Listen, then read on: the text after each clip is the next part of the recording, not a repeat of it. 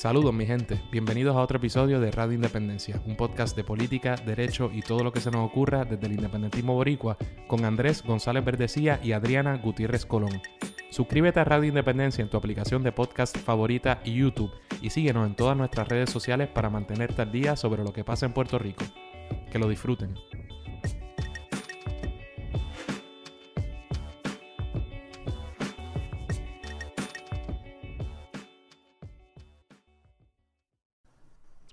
Saludos mi gente, bienvenidos a otro episodio de Radio Independencia, el número 209, como siempre con ustedes, Andrés González Verdecía y esa persona que está ahí es Adriana Gutiérrez Colón, que es la que hay, Adriana. Epa, Andrés, todo bien por acá, a la distancia, cruzando los dedos porque no se vaya el internet en medio del programa. Vamos a ver cómo va la cosa. Seguramente se va a ir. Ahí. Como dijo Adriana, estamos, déjame quitar mi nombre, estamos desde nuestros hogares, no estamos en el estudio, pero eh, tenemos programa para ustedes y un programa muy nítido. Eh, en la primera parte de este programa vamos a estar hablando de qué más, de el finalmente el cierre de la primera sesión ordinaria de la decimonovena Asamblea Legislativa de Puerto Rico y en particular la aprobación del presupuesto, tema del que ya hablamos, pero que finalmente se aprobó un presupuesto y vamos a hablar de eso al principio y en la segunda parte del programa que vamos a tener Adriana. La segunda parte va a ser un poco más divertida que la primera parte, probablemente, que vamos a estar hablando del presupuesto, porque vamos a tener con nosotros al creador de uno de los podcasts favoritos del podcast Radio Independencia, que es CrimePod PR. Eh, así que vamos a estar hablando con él sobre su podcast y sobre un par de cosas más. Y en el anejo, ¿qué hay? En el anejo eh, tenemos, hay buenos anejos. En el anejo tenemos hoy para los patrocinadores pródigos eh, el tema, el, más reciente revés judicial de quien fuera tu gobernador eh, hace apenas unos años, Ricardo Rosselló. y, ¿verdad? Cogió otro cantazo. Ya habíamos adelantado que había cogido un cantazo preliminar en el tribunal de primera instancia con respecto a su pretensión de ser cabildero de la estadidad. Eh, pero ahora cogió el cantazo oficialmente por ese tribunal. Vamos a estar hablando de eso un poquito. Y, ¿por qué no? Vamos a hablar de un tema que pasa desapercibido eh, por los grandes medios, o, más bien como, sí, yo diría desapercibido por, lo que, por los grandes medios norteamericanos y en Puerto Rico ni se diga, que es pues las más recientes bombas que lanzó Estados Unidos así sobre países eh, de Oriente Medio, que es como, eso es como una noticia más dentro de todas las demás y uno pensaría que es algo un poquito serio. Así que vamos a hablar de eso y de lo que se nos ocurra. Pero antes, ¿qué hay por ahí?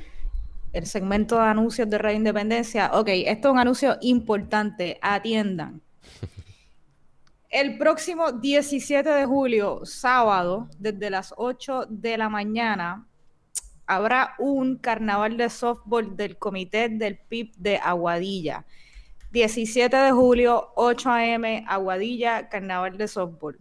Eh, el compañero Eriesel Río eh, está organizando ese carnaval y nos pidió encarecidamente que anunciáramos el carnaval porque yo creo que todavía, no estoy segura, pero me parece que pueden estar a tiempo para inscribirse y si tienen la oportunidad de formar un equipito, eh, participar del carnaval o pueden pasar por allí, este, va a haber comida, va a haber cerveza, va a haber picadera, va a haber vacilón, la van a pasar bien, jueguen o no, bien, o, no jueguen, pero yo creo que todavía tienen la oportunidad de jugar o montarse en, algún equipo que todavía le haga falta gente. Este, las redes de dónde tienen que buscar para buscar la información, de dónde es la localización y la inscripción y demás. Mira, oh, ¿Viste? Es que este programa es, cosa seria. Si usted está viendo esto en YouTube, está viendo. que no lo sabía. Ah, mientras hablabas, te ignoraba brutalmente, no te escuchaba y estaba buscando eso. Aquí lo tenemos, sexto carnaval, así que es el sexto año, aunque fue interrumpido por la pandemia, de softball y pasadía, softball y pasadía familiar. Es en el parque de la urbanización Cristal, eh, Aguadilla, Puerto Rico, Profundos, Comité PIP Aguadilla y Corillo eh, ¿verdad? Y va a haber, eh, presumo, picadera, a lo mejor hay alguna bebida, no sé, no me consta, pero, ¿verdad? Pero pueden ir a compartir y pueden formar su equipo. Creo que sí, creo que va a haber algo de eso, Andrés. Yo creo que eso no va a faltar allí. este, pues, ¿dónde pueden? Bueno, está en nuestras redes sociales, si dan un poquito para atrás, ahí lo van a encontrar, pero si no, busquen eh, seguramente en las redes del Partido Independentista Puertorriqueño y si no, sin duda en las del Comité del PIB de Aguadilla, ¿verdad? o las redes de nuestro compañero Eliezer Ríos. Así que les invitamos a que se den la vuelta. Nosotros vamos a hacer todo lo posible por ir. Da la mala pata de que nosotros ya teníamos un compromiso que hemos cancelado en dos ocasiones previas y de hecho es un compromiso de este podcast glorioso eh, y que está pautada para el 17 de, julio.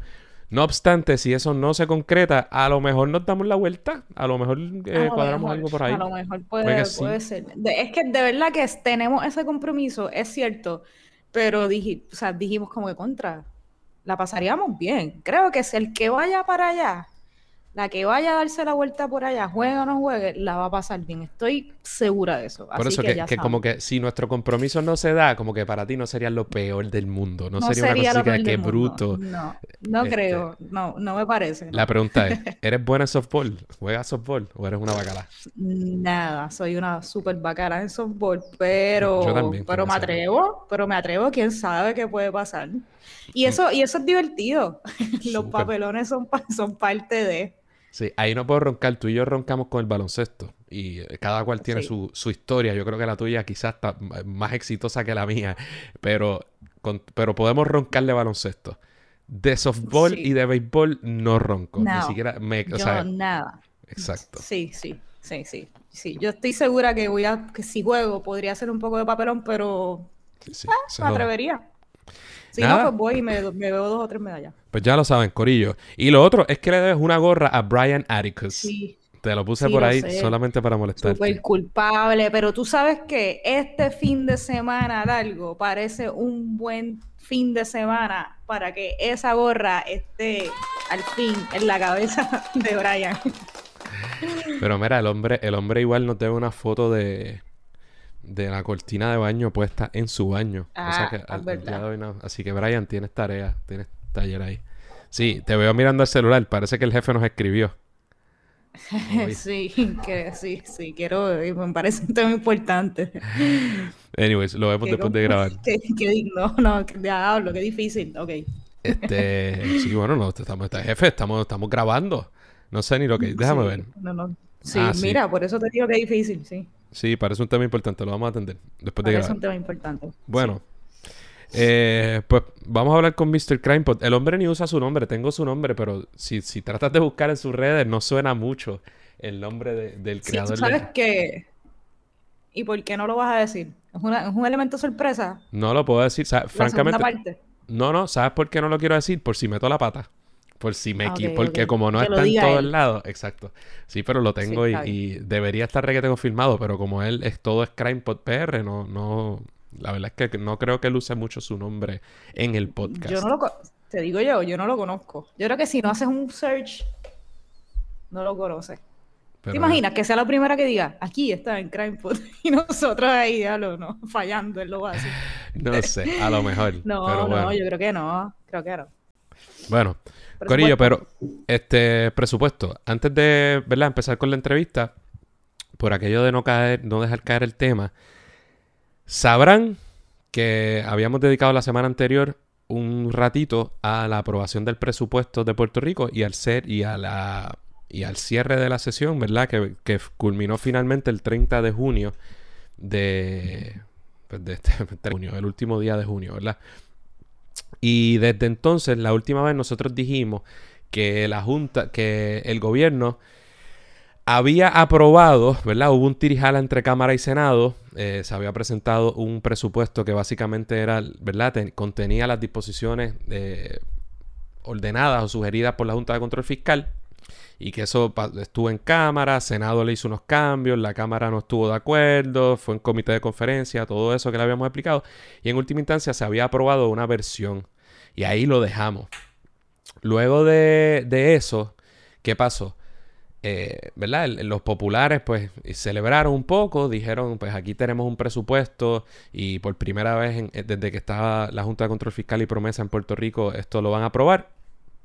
Inmediatamente el gobernador brincó y dijo que no iba a vetar ese presupuesto por distintas razones, pero una de ellas en parte porque le restringía la capacidad del primer ejecutivo de, mover unos fondos, ¿verdad? Y hacer unas cosas y tuvo sus quejas y se quejó.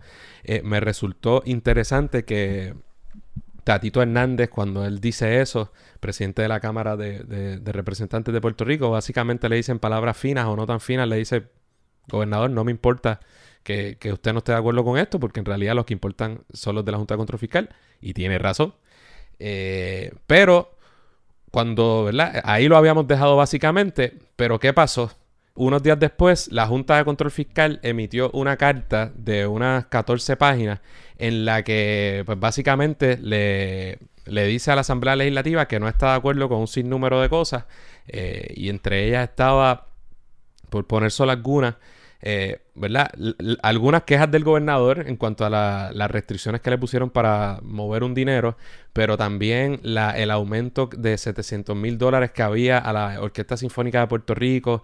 La Junta se quejó de un dinero que se le dio también a unos cientos miles de dólares a, instituciones como el Instituto de Estadísticas de Puerto Rico. La Junta se, quedó, se quejó de que hubiera un dinero para cubrir nóminas en distintas agencias gubernamentales. La Junta se quejó de dinero en la eh, ah, algo que tenía que ver con el, algo que se llama el fondo total de la UPR.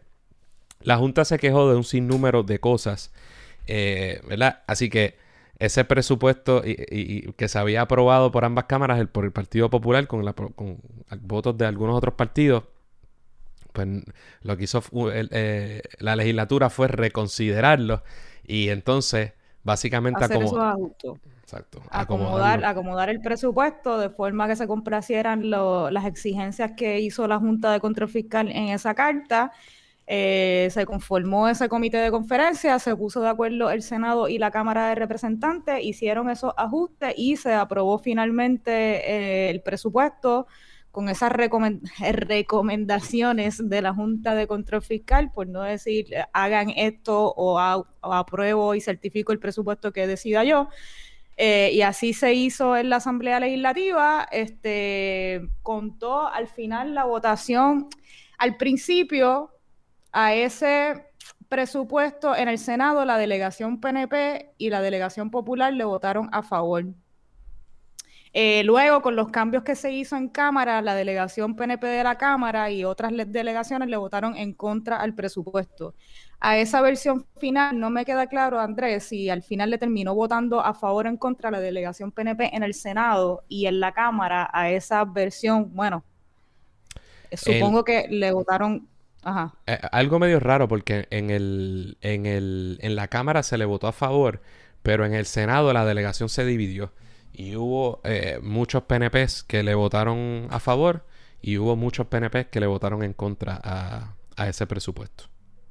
Raro, porque al principio le habían votado a favor y raro también porque ya Pierluisi adelantó pues que lo que estaba de acuerdo, que se iba a firmar, y entonces los, los ánimos que hay en el gobierno, en el Ejecutivo y la Asamblea Legislativa es como que de un sentimiento de victoria, porque por primera vez desde que está la Junta de Control Fiscal aquí en nuestro país, se certificaría un presupuesto que fue aprobado eh, por la Asamblea Legislativa y como dicen la mayoría, pues con el consenso de las distintas delegaciones y demás.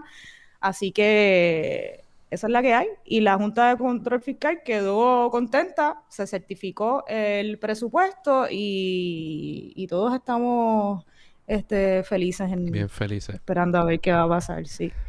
Eh, ya yo creo que Pierluisi adelantó también que iba a haber unos fondos de Medicaid que iban a llegar y que si eso era así, pues se iban a dividir o iba a solicitar él a la Junta de Control Fiscal mover otras partidas del presupuesto pues a otras áreas. Él insiste pues en la UPR, en los empleados de corrección eh, y, y, otras, ah, para fomentar empresas a los jóvenes y otras cosas que mencionó si ese dinero de Medicaid llega. Eso es algo que leí hoy. Y nada, más, entonces, más allá de decir que es el primer presupuesto desde que está la Junta de Control Fiscal que obtiene el aval de, CAM, de, la, de ambos eh, cuerpo legislativo, el, Ejecutivo y la Junta de Control Fiscal, a mí lo más que me resultó gracioso, ¿verdad? Fueron un, poco las expresiones del primer Ejecutivo que estuvieron en la prensa en todos lados diciendo, una vez se aprueba ese segundo informe del Comité de Conferencia del presupuesto, que él dice... Eh, me inclino a firmarlo porque tenemos que hacer un, un, frente a la Junta, tenemos que hacer frente, un frente común ante la Junta. Eh, es importante y así para que la Junta lo avale. Yo decía, cabrón, pero entonces tenemos que hacer un frente común ante la Junta para que lo avale y la manera de hacer, la manera de hacer eso es firmando y accediendo a todas sus peticiones, como que ¿Dónde está tu dignidad como, como el, primer ejecutivo del, pueblo que te eligió? Eh, aunque después de todo es una gran manera de que no te veten una medida, me parece a mí. Si haces todo lo que te dice la persona, pues dudo mucho que la persona se queje. Sería un poco caripelado de parte de la Junta de Control Fiscal. Pensándolo bien, aquí hay unos chavitos. Voy a, voy a probar este. Que uno nunca sabe, porque alguna coma o algo que les haya molestado. Algo puede pasar. Y eso fue lo que pasó en el cierre de sesión con el presupuesto, pero pasaron otras cosas también. Eh, se quedaron pendientes algunos asuntos importantes que tuvieron mucha eh, discusión pública en estas últimas semanas, como el aumento del salario mínimo. Había un proyecto para aumentar el salario mínimo al, a 9 dólares eh, y yo creo que no se llegó a acuerdo, yo, habían unas discusiones de que fuera 8.50, rebajarlo, y yo creo que en eso, en eso se quedó, y ese proyecto se quedó en, en comité de conferencia junto con el que no, con la reforma laboral, ¿no? La reforma laboral tampoco se aprobó, se quedó pendiente. Este, se había aprobado en la Cámara de Representantes, allá se le estaban haciendo unos cambios en la comisión en el Senado y no llegaron a acuerdos tampoco y eso, ese asunto quedó pendiente, que yo creo que eh, eran uno de los temas más importantes durante esta primera sesión. Este, y veremos qué pasa. Entonces, ese, era, ese de la reforma laboral era el PDLAC 3 eh, que se aprobó, ¿verdad? Con virtudes y deficiencias quedaron unas cositas eh, que no se atendieron en la Cámara, por ejemplo, el asunto de la paga doble, el tiempo extra, que en última instancia lo que tienen que recordar es, y que nosotros criticamos, que los populares, en lugar de revertirlo a la etapa previa a la, a la, reforma laboral del 2017, medio eh, lo, dejaron, en vez de volverlo a, a, paga doble, lo dejaron a media, lo dejaron a tiempo y medio. Pues en el Senado, que es una comisión presidida por Ana Irma Rivera Lacén de, de, Victoria Ciudadana, la verdad es que ese proyecto no se movió, no se hizo mucho o nada durante todo este, ¿verdad? Ese tiempo que pasó, que pasó muchas semanas. Pero eh, eh, salió un entirillado, ¿verdad? Y, entre otras cosas, incluía lenguaje inclusivo y una que otra cosita, pero los cambios en realidad no eran muy grandes, salvo, eh, ¿verdad? Uno que llamaba mucho la atención era ese asunto del pago doble y las horas extras. Se incorporó y me imagino que no, no concurrieron, no quedó nada. Y pues, y ahí, y eso pues murió por ahora. Eh, y nada, eso son, ¿verdad? por supuesto, eran muchas otras medidas. Salimos tardísimo otra vez, se legisló de noche como de costumbre, como de costumbre para los populares y los PNP. Pero me parece que tampoco se aprobaron así grandes cosas. Eh, se aprobó una medida importante, ¿verdad? Para proteger a la vivienda, que tiene que ver con, ¿verdad? Con, con impedir los desalojos y, durante un decreto de emergencia, durante más o menos tres meses, e impedir las ejecuciones de hipotecas y una moratoria al pago de, hipotecas en circunstancias como esas. Es un proyecto importante que eh, se logró eh, aprobar en ambos cuerpos y que con suerte irá a, ¿verdad? irá a la firma del gobernador. Vamos a ver qué sucede. Esas son algunas cositas positivas que, sucedieron. Y nada. Sí. Podemos pasar entonces. otras medidas, otras medidas que quedaron pendientes o, que se murieron en el camino, discusiones a través de proyectos, es el proyecto para prohibir las terapias de conversión, este, el, el proyecto 136 me parece que es el número para, para prohibir este, otras instancias de discrimen eh, en el trabajo eh, y en la transportación, en vivienda, el discrimen por orientación sexual o identidad de género real o percibida, eso se quedó también por ahí. Eh, y así otras medidas de esa índole que tuvieron como que arrancaron con muchas discusiones en la Asamblea Legislativa, mucha vista pública, pero en el camino pues lamentablemente murieron. Eh, supongo y espero, ¿verdad?, que esas medidas vuelvan o se vuelvan a insistir en ellas eh, en agosto, eh, tan pronto comience la segunda sesión. Ya veremos qué pasa. Y yo creo que sí, como tú decías, Andrés, eso no fue una primera sesión o un primer cierre de sesión con grandes medidas eh, muy importantes. No me parece que fuera así. Este, pero es la primera sesión este, de esta asamblea legislativa, así que queda, queda mucho. Ahora, creo que los populares o ¿verdad? durante este cuatrienio, eso de que no ha habido mucha productividad en la Asamblea Legislativa sigue siendo una realidad que no cambió a lo largo de esta primera sesión. Eh, así que veremos a ver qué pasa en agosto y, si cambia la dinámica o si sigue igual en lo que queda de cuatrienio.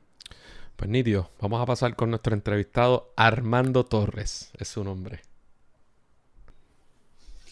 Bueno, ahora sí eh, pasamos a la segunda parte de este episodio 209. Como dije al principio, es la parte probablemente más divertida del episodio de hoy porque estamos, y lo repito, eh, con uno, ¿verdad? Con el creador de uno de los podcasts favoritos del podcast Radio Independencia, porque hablo por Andrés y por mí, y esto me refiero al invitado de Radio Independencia en el día de, en el día de hoy, Armando Torres, que es creador del podcast Crime Pod PR. Bienvenido, Armando, a Radio Independencia. Saludos.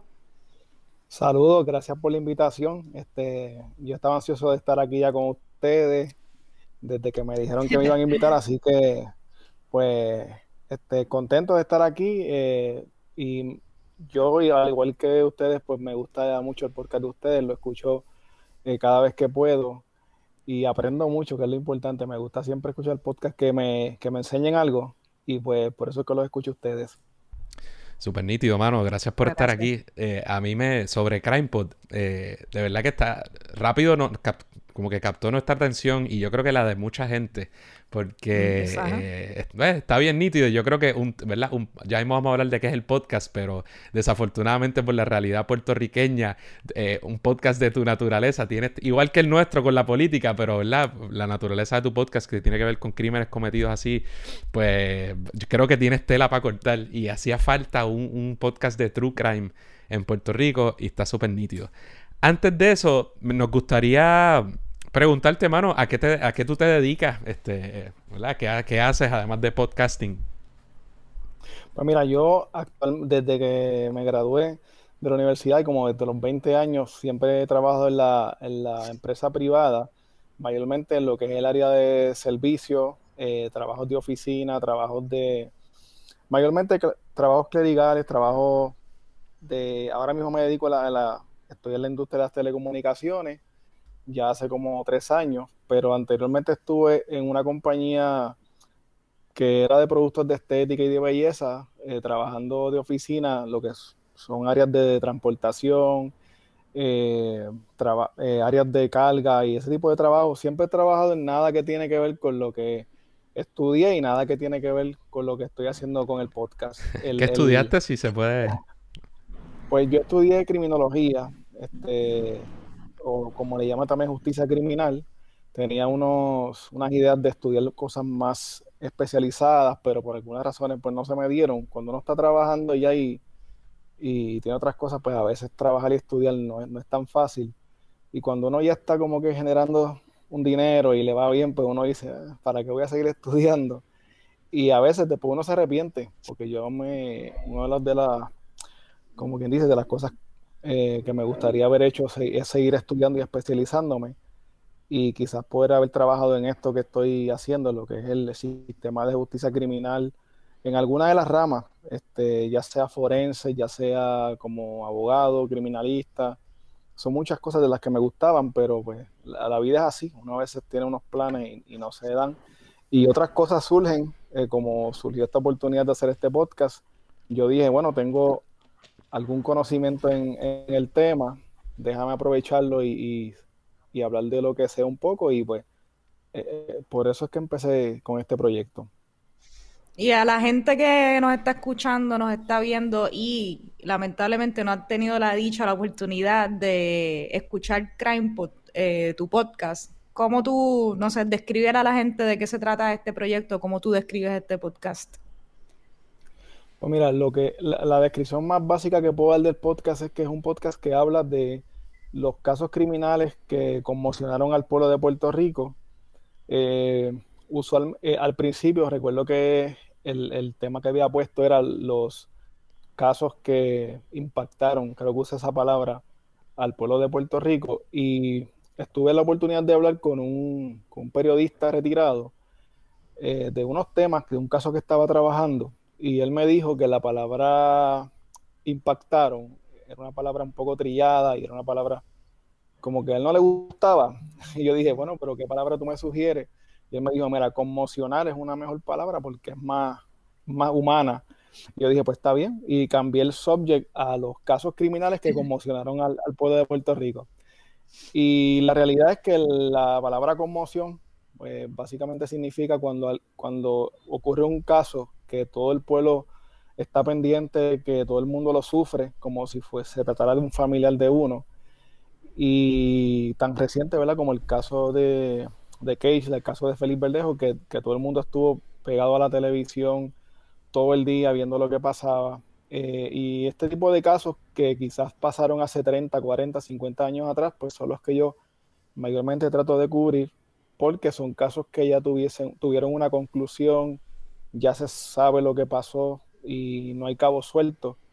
He tenido que trabajar casos que, que no se han esclarecido. en el último episodio trabajé de unos, de unos casos que la mayoría son casos sin esclarecer. No me gusta tanto por eso mismo, porque siento que la historia se queda eh, inconclusa, pero a veces encuentro que es necesario trabajarlos también quizás con el la esperanza de que algo se mueva. Yo sé que quizás yo no tenga el, impacto que puede tener otras, otras personas de las comunicaciones, pero el, que un tema se mantenga a oídos de las personas, pues puede lograr que algo pase, que algún policía se motive, que algún investigador eh, le dé con reinvestigar o que algún testigo o alguien que conozca algo del caso, su conciencia le, le, llame y, le dé con hablar. Así que pues si en algún momento logro eso, pues sería también brutal que eso pase.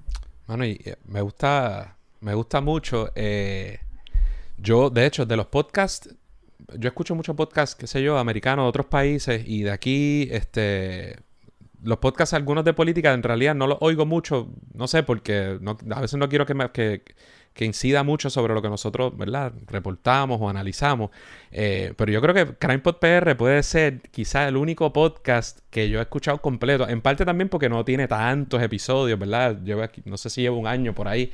Este, y eh, son episodios bastante, no son súper largos, este, son llevaderos y, hasta de la musiquita como que uno los puede consumir rápido.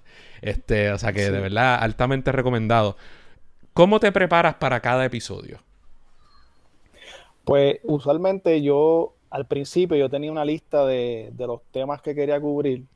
Fueron estos casos que bien, bien notorios. Yo empecé a hacer una lista quizás como de 5 o 10 casos que, son casos que todo el mundo conoce, son los casos que a uno se le viene a la mente cuando habla de, casos criminales en Puerto Rico.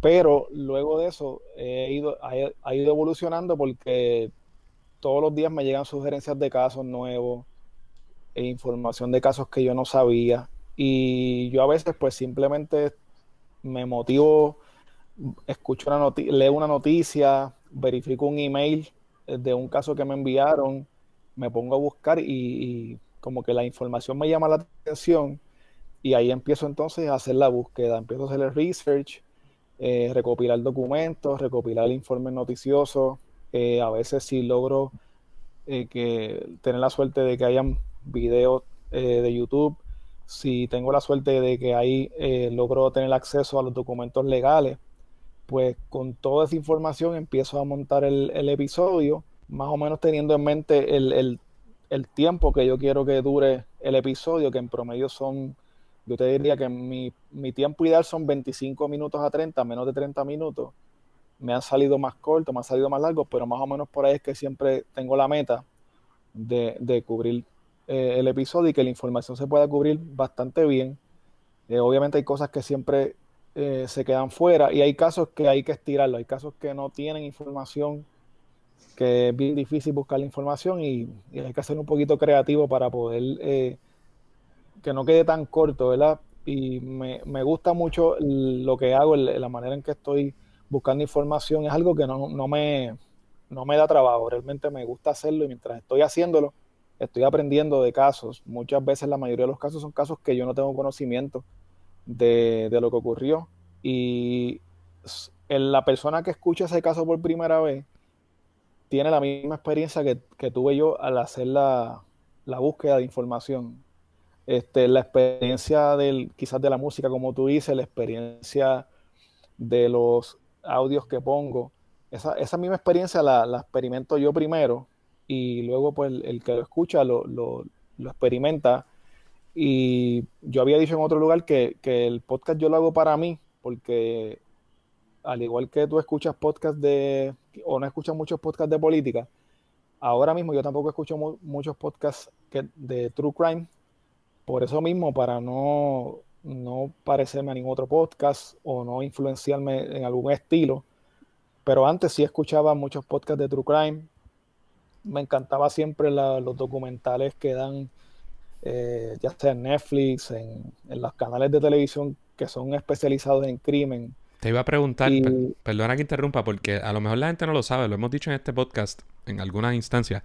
O sea, yo creo que el, género de lo que se conoce como true crime, ¿verdad? De, podcast o programas así sobre pues, crímenes sin resolverse o resueltos, tuvo como, como que fue muy importante en el desarrollo inicial de los podcasts. No sé si, si me equivoco, me puedes corregir, pero y fue un género, eh, ¿cómo es que se? Serial fue uno de Serial. Sí, fue un podcast que representó, no me atrevo a decir que fue el primero ni nada de eso, no estoy en posición de decirlo, pero, pero fue uno de los gigantes, de los primeros podcasts que se fueron eh, super mega virales. Yo no sé si ese era el concepto en ese entonces.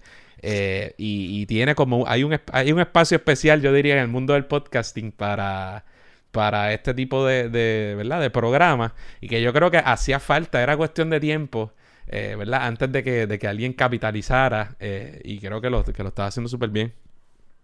Sí, Serial yo creo que es uno de los primeros podcasts que yo escuché y eh, antes de sigue armando con lo que ibas, pero a ver si nos puede sugerir además de Serial otro podcast que te guste o una sugerencia que tenga o que tú hayas escuchado y digas contra, yo quiero que te haya motivado a empezar este tu podcast. Pues mira, de Serial te tengo que decir que, que todo lo que dijiste es cierto yo de Serial cuando salió en un principio. Ellos hicieron otros, otras series también de, documentales de otro, de otro tipo, otro podcast de otros tipos de temas relacionados con el crimen. Y ciertamente ellos fueron una inspiración. Este, el tema del, del true crime, pues sí, fue uno de los temas que más acaparó el mundo del podcast. Y yo te puedo recomendar eh, al que no haya escuchado Serial, que, busque Serial. Hay una, ellos hicieron otro que se llama Shit Town, si no me equivoco, que es, un es como de seis episodios. Eh, y también hay uno que se llama Doctor Dead. Hay dos episodios, dos seasons de Doctor Dead. Hay, hay uno que está en español ya. Y pues, Doctor Muerte, ¿verdad? Se trata de cirujanos o doctores que se convirtieron en asesinos en serie y que mutilaban o asesinaban a sus pacientes y eso es uno de los podcasts que más me, como que me, chocó a mí porque el, saber que tú puedes estar en las manos de un criminal que te puede hacer daño a propósito y tú buscando quizás curarte o buscando llevar a un, a un familiar tuyo para que reciba tratamiento y lo que recibe es una mutilación, un daño con una persona de esta, ¿verdad? Psicópata. Ese, ese podcast, Doctor Death, fue bien impactante para mí. Y uno de los podcasts que yo todavía escucho y que no lo puedo dejar de escuchar es un podcast que mezcla el true crime con la comedia, que se llama The Last Podcast on the Left. Ah. Es un podcast, eh, básicamente ellos hacen, eh, relajan de cualquier cosa, ¿verdad? Hay quizás una persona que no tenga la, la capacidad para entender los chistes de la manera en que ellos hacen, pues se puedan ofender, pero la información es muy buena al mismo tiempo y ellos pues tratan de como que mantener un nivel entre, entre lo serio y lo que es la comedia. Y yo pienso que es bien difícil hacer eso. Yo no creo que, quizás yo soñé con hacer ese podcast, pero dije, yo creo que puedo irme con la parte de, lo serio, que es lo que yo sé, y ya de chiste, pues no hace mucho. Sí, es importante eh, reconocer eso igual. Si uno se pone muy payaso y sobre todo en estos tiempos te puede costar. Sí, y, aquí Puerto Rico es bien pequeñito y, y, ellos a veces relajan de, personas que están que son víctimas, que son familiares y, eso es algo que quizás lo pueden hacer ellos porque Estados Unidos es, grande, ¿no? Y, pero aquí en Puerto Rico a veces yo hablo de algo y, me escribe un primo, me escribe un hermano, me sí, Sí, sí, Difícil. Te lo puedes encontrar, en, te lo puedes encontrar en la panadería. Exacto. Ahora que, que me están viendo la cara aquí, pues sí, ahora es más peligroso. tiramos al medio. Mire, Armando, tú nos, estamos hablando del proceso de cómo tú te preparas para hacer un, ¿verdad? un episodio y nos hablaste del proceso de la investigación, del research, pero y eso te tomará mucho tiempo. La pregunta es, ¿cuánto te toma más o menos montar un episodio considerando todas las etapas, esa de la investigación, del research, las grabaciones, a veces tú haces entrevistas como parte de tus episodios, eh, ese proceso de hacer las entrevistas, después la edición, eh, porque yo creo que gran parte de lo que a mí me gusta también mucho de este podcast CrimePod es que es que tiene una buena edición que, por que te facilita, ¿verdad? O es más fácil escuchar el, episodio como una historia, este, es organizado, es corto, así que en general, ¿cuánto más o menos te toma montar un episodio de tu podcast? Para hablarte de, lo más reciente, por ejemplo, el episodio anterior yo lo terminé el domingo por la noche, eh, el lunes, lo terminé el lunes por la noche, en, edición, grabación y todo. Este, pero yo ahora mismo, el episodio del miércoles que viene, ya sé de qué va a ser y ya empecé a recopilar información y enviármela por correo electrónico. Poco a poco, mientras estoy trabajando, me voy enviando eh, links documentos de corte, etcétera, para ya ir montando y saber si tengo información suficiente, porque a veces tengo un tema en la mente y cuando voy a buscar no hay nada y, no puedo hacer nada. Pues ya yo sé que este episodio hay suficiente información. Ya hoy, cuando termine aquí con ustedes más tarde, me voy a sentar entonces a, comenzar a montar la información en una manera que sea cronológica. Eh, me gusta siempre crear un formato de una introducción, lo que es el, cuerpo del episodio, los hechos y lo que es el arresto, la investigación y luego pues si hubo un juicio, cuál fue el resultado del juicio y demás. Y, al principio trató de dar una información que tenga que ver con el tema. Eh, por ejemplo, si es un asesino en serie, trato de, que tengan alguna información de que, de que es un asesino en serie y demás. Una cápsula pequeña, ¿verdad? Como educativa y ya después que tengo eso, puedo estar, por ejemplo, hoy es miércoles, hoy es jueves, puede que hoy esté como tres, dos o tres horas, mañana igual, puede que el sábado todavía esté quizás unas dos o tres horitas más trabajando. Entonces, y el domingo voy finalizando y haciendo como con un review de lo que estoy escribiendo. Para entonces, si puedo grabar el domingo, grabo el domingo, si no el lunes temprano y ahí empiezo a editar. Editando puedo estar fácilmente como tres o cuatro horas más. Se me está haciendo más rápido ahora. Antes eso lo más tiempo que me tomaba, pero ya he aprendido. Sí, mano. Yo he, ido aprendiendo a fuerza cantazo. Este, sí, ¿no? Todo ese proceso es tedioso. La gente no lo sabe, pero grabar es lo de menos. En gran medida. O sea, es difícil es, ¿verdad? Eh, aprender tú a bregar con cosas de edición. Y en nuestro caso el video es un, es un, es otro mundo también. Pero poco a poco uno hemos ido acortando. Yo no he entrado ahí todavía. Yo todavía no he entrado al mundo del video y le quiero dar break a eso todavía por buen tiempo. Complicado, pero es nítido también. Mira, entonces, ¿cómo? Me interesa saber cómo escogiste la música, porque si tú pones, si tú pones CrimePod PR por la noche solo, te da el mood, te da como la musiquita está buena. Pues yo trato de buscar, eh, hay varias páginas donde tú puedes buscar música de fondo, este, música que es gratuita para utilizar, algunas que yo he comprado. Eh, realmente yo me, pongo los audífonos y empiezo a escuchar un montón de canciones eh, y empiezo a visualizar como que qué es lo que quiero llevar en, el, con esa canción. Entonces tengo un archivo bien gigante de, de canciones. Hay muchas que no que nunca eh, he utilizado porque son demasiado de, intensas, que parecen como una película de, terror y como que no caen. Pero el temita principal es, como intenso también.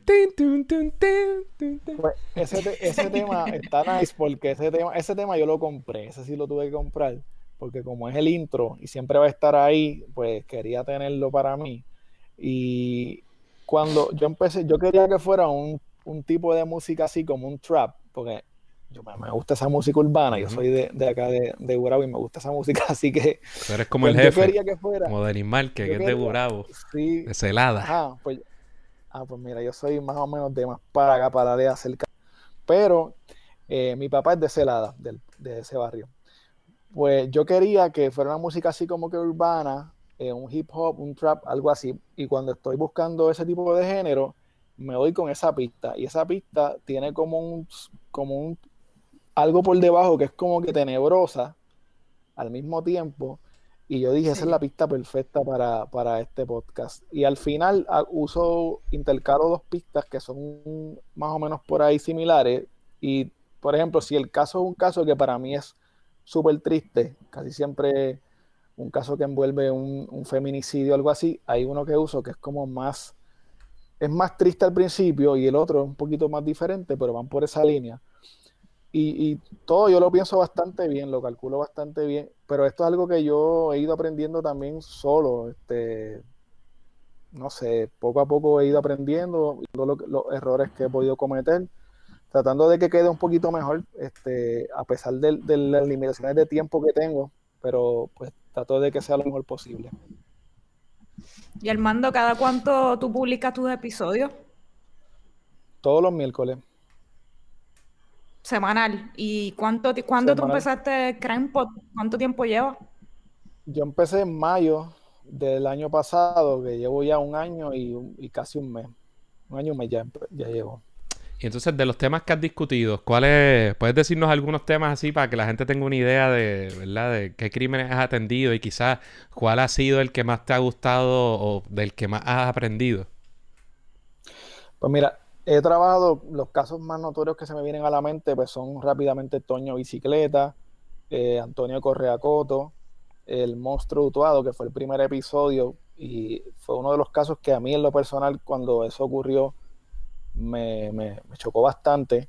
Por eso escogí ese episodio para ese caso para el primer episodio.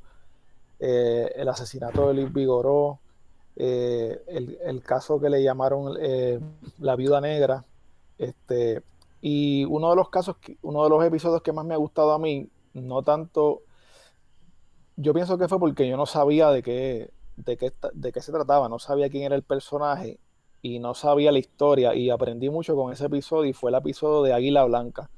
Yo no tenía conocimiento de quién era Águila Blanca hasta que me lo mencionaron en, otro podcast que, que, me invitaron y me dijeron, tienes que hablar de Águila Blanca. Y yo, ok, no sé quién es Águila Blanca, Así que empecé a buscar información. Eso fue Esteban, eh, ¿verdad? Esteban de plan de contingencia, creo que mencionas en el... Sí, es para nosotros que, también. El, que mencionó... Otro, otro podcast eh, del que somos fan también acá en Radio Independencia. Muy bueno. Yo también. Pues, pues en la entrevista creo que fue Wario el que me sugirió el tema de Águila Blanca. Pero eh, Esteban me consiguió mucha información, mucha información, muchos archivos. Y yo creo que ese, ese episodio le dio un un poco un cambio al, podcast porque yo todavía estaba un poco tímido y en ese episodio yo le dije a, Esteban, mira, vamos a hacer esto. Hay una entrevista que él me envió de Águila Blanca con un periodista dominicano que era eh, como si fuera un libreto. Y yo le dije, oye Esteban, vamos a hacer la conversación. Tú eres el, yo soy el periodista y tú eres Águila Blanca. Y después dijo, dale, pues él grabó su parte y me la envió cuando yo recibo su parte, yo me quedé como wow, este tipo le metió bien duro a, la actuación. y, yo tuve que hacer mi mayor esfuerzo para tratar de nivelar, tú sabes, lo que él hizo. Y de ahí, pues, me he atrevido más a hacer voces, eh, como de, cuando consigo como un, un diálogo, pues he podido hacer voces, hago trucos pero como para más, eh, mascarar mi voz y cambiarla y que se vea como que es otra persona. Y, ha sido chévere la experiencia. Pero ese episodio fue, eh, me gustó mucho por, porque te digo, no conocía nada del caso. Y creo que el de Adolfina Villanueva, que fue más reciente, también fue un caso bien importante para mí porque honestamente, y a lo mejor te dirán, no, pero este hombre no sabe de nada, pero es que yo había escuchado algo del caso de Adolfina Villanueva, pero no sabía lo terrible que había sido. E incluso hay unas fotos que a veces yo veía en internet de una mujer que hay un, que es una imagen bien famosa, que hay como un policía y una mujer que está de frente a él. Y alguien me había dicho, no, esa es Adolfina. Y yo, y yo me pongo a buscar, veo las fotos de Adolfina, que es una mujer negra, y la señora que está de frente del guardia es una señora mayor, como una anciana blanca. Yo digo, pero es que eso no puede ser Adolfina. Y después me enteré que eso era el caso de Villa Sin Miedo, si no me Villa Sin Miedo, sí. Sí, que son eh, ambos casos, ajá, de derrumbes y bajo parte bajo Barceló, pero por la sí, sí. Este, eso era salta en medio que te voy a tumbar la casa. Este, no, y pero eso que tú dices, chacho, brother, sí, digo, y nosotros en parte también tenemos este podcast precisamente para no solo para hablar de esos temas y educar, sino para aprender nosotros mismos. Y, y, esos nombres, hay unos nombres a través de, que se ayuda de nuestro desarrollo que se repiten y uno escucha, Dolfina, Villasimeo, todos esos casos, pero la mayoría de nuestro, de nuestro país realmente, y sobre todo las generaciones. mucho menos las generaciones, exactamente. No los conocen y no es, y no es solo, no es por error nuestro individual, porque no es que en otros países o en otros lugares tengan una vocación mayor por su, ¿verdad? Por conocer sus cosas. Puede haber algo de eso. Es que también no se les hace tan difícil. O sea, el gobierno y la sociedad en general lo fomentan, ¿no? Aquí es todo lo contrario. Parte de las hazañas más interesantes eh, y más de las que más orgullo yo siento, aquí no te las enseñan en ninguna escuela. Este, o sea, que esa es parte del proceso. Yo creo que este, este tipo de medios, como los de nosotros, con sus funciones distintas, ¿verdad? Y, sus ángulos distintos, abonan, aportan de una manera que otros, que unos medios grandes y con otros fines no pueden hacer. Sobre todo cuando lo hacemos por, y, y, desafortunadamente no tenemos una remuneración, ¿verdad? Esto se hace por amor al arte. Ojalá algún día podamos monetizar esto eh, y, qué sé yo, y, llevarlo a mayor escala, pero se hace porque a uno le gusta y le interesan los temas. y te, pregunto, eh, te pregunto... No, no, sigue. Cuando termines te, hago una pregunta. No, no, no, termina. No, lo, que lo que iba a decir era eso, que, que, como tú dices, que uno lo hace por amor al arte, uno, uno dedica un montón de horas a esto y muchas veces uno, uno se puede cansar y puede decir, contra esto valdrá la pena lo que estoy haciendo, pero uno a veces recibe eh, mensajes. Hoy recibí un mensaje que me llegó bastante porque el, último episodio que yo trabajé fue de, los eh, asesinatos de transgénero que hubo el año pasado aquí en Puerto Rico, que fueron seis, eh, por lo menos que, se sepa. Y yo como que no sentí que no se le dio tanta importancia a eso en, los medios. A no, fuera del caso de Alexa, que fue bien, bien, bien cubierto, pues como que siento que no se le dio la misma importancia a todos esos casos. Yo sé que estábamos quizás dentro de lo del COVID y, ese asunto, ¿verdad? Pero me impactó bastante que, que hubiese, que había tan, tanto eh, asesinato de transgénero en Puerto Rico. Y una de las cosas que me impactó fue la noticia del USA Today que decía que nosotros éramos el epicentro de la violencia. Y yo dije, wow, la isla tan pequeña es el epicentro de, la transfobia en Puerto Rico y recibí un mensaje que, como diciéndome que lo, que le gustó del episodio, de que se sentía que lo hice con, sensibilidad, que no utilicé los nombres eh, muertos de, de las víctimas. Y esa parte me gustó porque yo traté de, de, ser bien sensible con el tema. Es un tema del que yo no soy un experto. Y siempre que trabajo un tema que no conozco mucho, trato de ser bien sensible en cuanto a las palabras que voy a utilizar, eh, la información que voy a dar, porque pues, sé que es un tema bien sensitivo y que puede tocar a alguien y si digo algo de la manera incorrecta, pues puedo quizás ofender a alguien y no es mi intención con este, con este podcast. Y tío, y se anotó, yo lo escuché hoy mismo, eh, me faltaba eso. Me faltó ese porque se publicó ayer y y sí, se, noté eso, no me, o sea, me, me percaté de eso que menciona.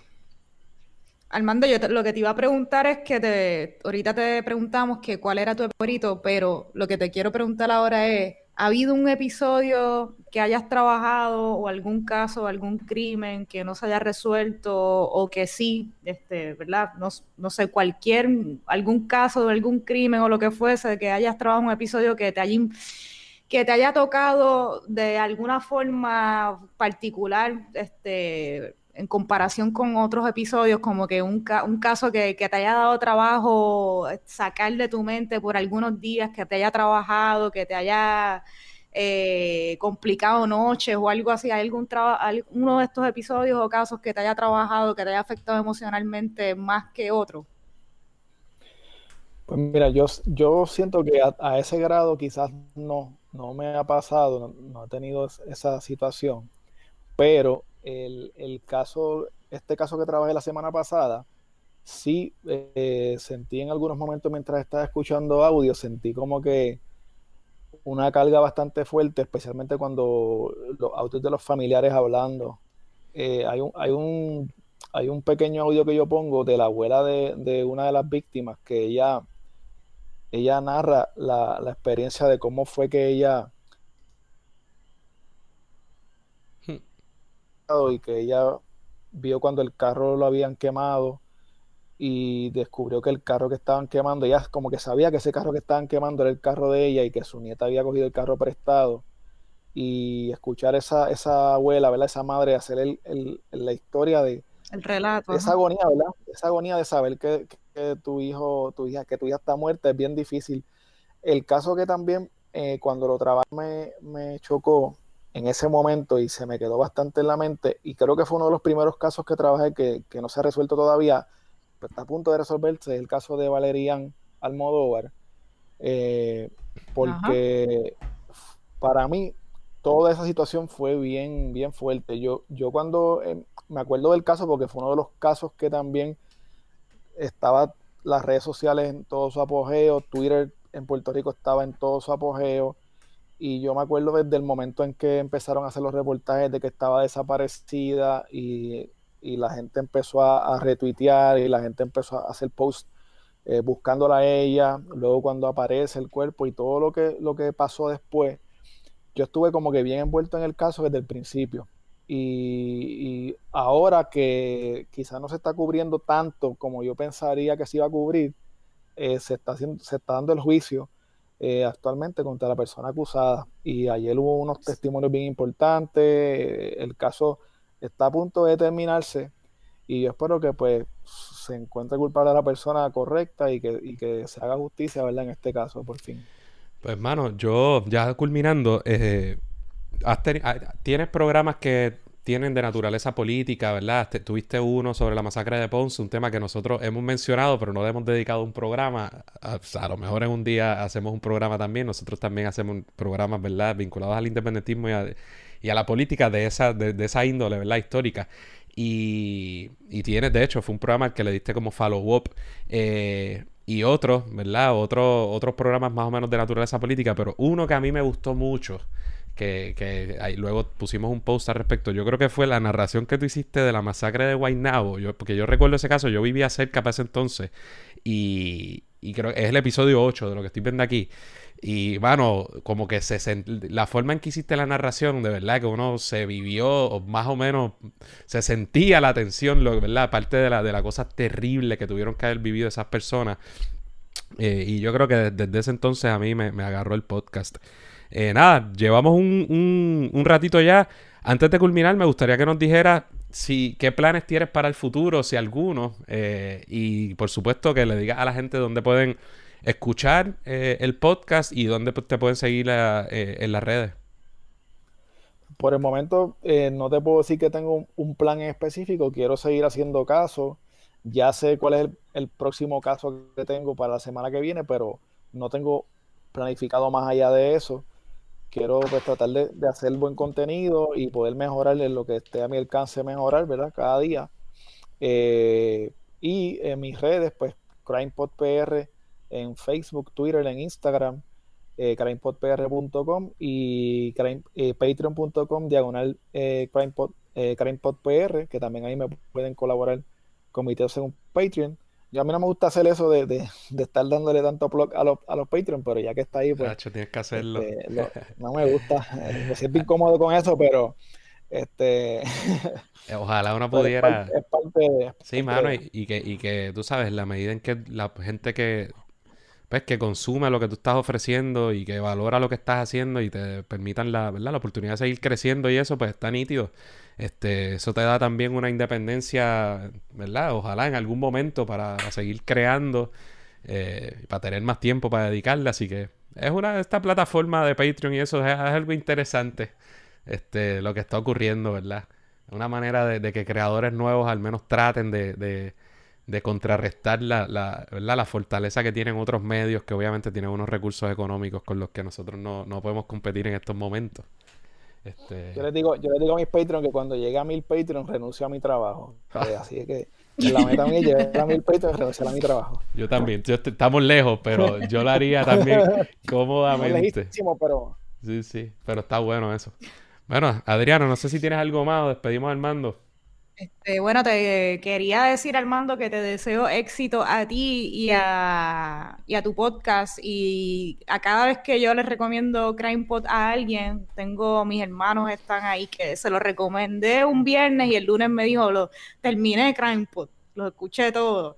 A cada persona que se lo recomiendo se queda pegada al podcast, así que a la gente que nos está viendo, nos está escuchando, Es altamente recomendado es muy bueno, eh, tiene, ¿verdad? Este, ese elemento de educación también en muchos de sus episodios, de casos que generaciones más nuevas como las nuestras, pues no conocemos o no recordamos con mucho detalle, este, y ayuda, como tú decías, Armando, al principio, a mantener eh, vivas unas discusiones sobre unos casos, muchos de ellos que no están resueltos eh, y con mucha familia que pide que se esclarezcan en muchos de estos casos, y yo creo que es importante también mantener esa memoria viva. Eh, yo creo que eso es parte de hacerle justicia. Si por la vía judicial, ¿verdad? O la que fuese, hay casos que no se puedan resolver, pues al menos mantener viva, eh, pues, pues, pues eso, los hechos o lo que pasó, pues es importante. Así que eh, a la gente que nos está escuchando, busquen ahora mismo CrimePod, eh, pónganse al día. A mí me faltan, yo no los he escuchado todos, me faltan, pero, pero lo haré pronto. Sí, sí, es que pues a veces es complicado, a veces lo escucho y llego al trabajo y tengo que quitarlo, no lo puedo terminar, pero, pero voy por ahí. Así que éxito, Armando. Gracias, gracias por la invitación y aquí a la orden. Igual, bueno, vemos. Vemos. Chao. Si te gusta todo lo relacionado a la cultura popular, pero quisieras que su análisis trascendiera la típica reseña de la semana, te invito a que escuches Desmenuzando. Cada mes, la artista Rosa Colón y este servidor Mario Alegre Femenías seleccionamos un tema relacionado al cine, los cómics, la televisión o la literatura y lo desmenuzamos a través de varios episodios, además de discutir los más recientes estrenos y noticias de cada medio. Suscríbete a Desmenuzando en tu app de podcast favorito. Bueno, Corillo, antes de irnos, un bono. Adriana, culminada la sesión ordinaria, empieza supuestamente el verano. Te pregunto, ¿qué, ¿quieres compartir con el pueblo algunos de tus planes para este verano en un momento en que la pandemia supuestamente está ya culminando finalmente en Puerto Rico? Este, sí. O te los vas a, o te los vas a reservar este de antre. Me lo voy a reservar hasta que, me lo voy a reservar hasta que pase, ¿sabes qué? Porque esto ya se canceló una vez y no quiero que pase una segunda vez.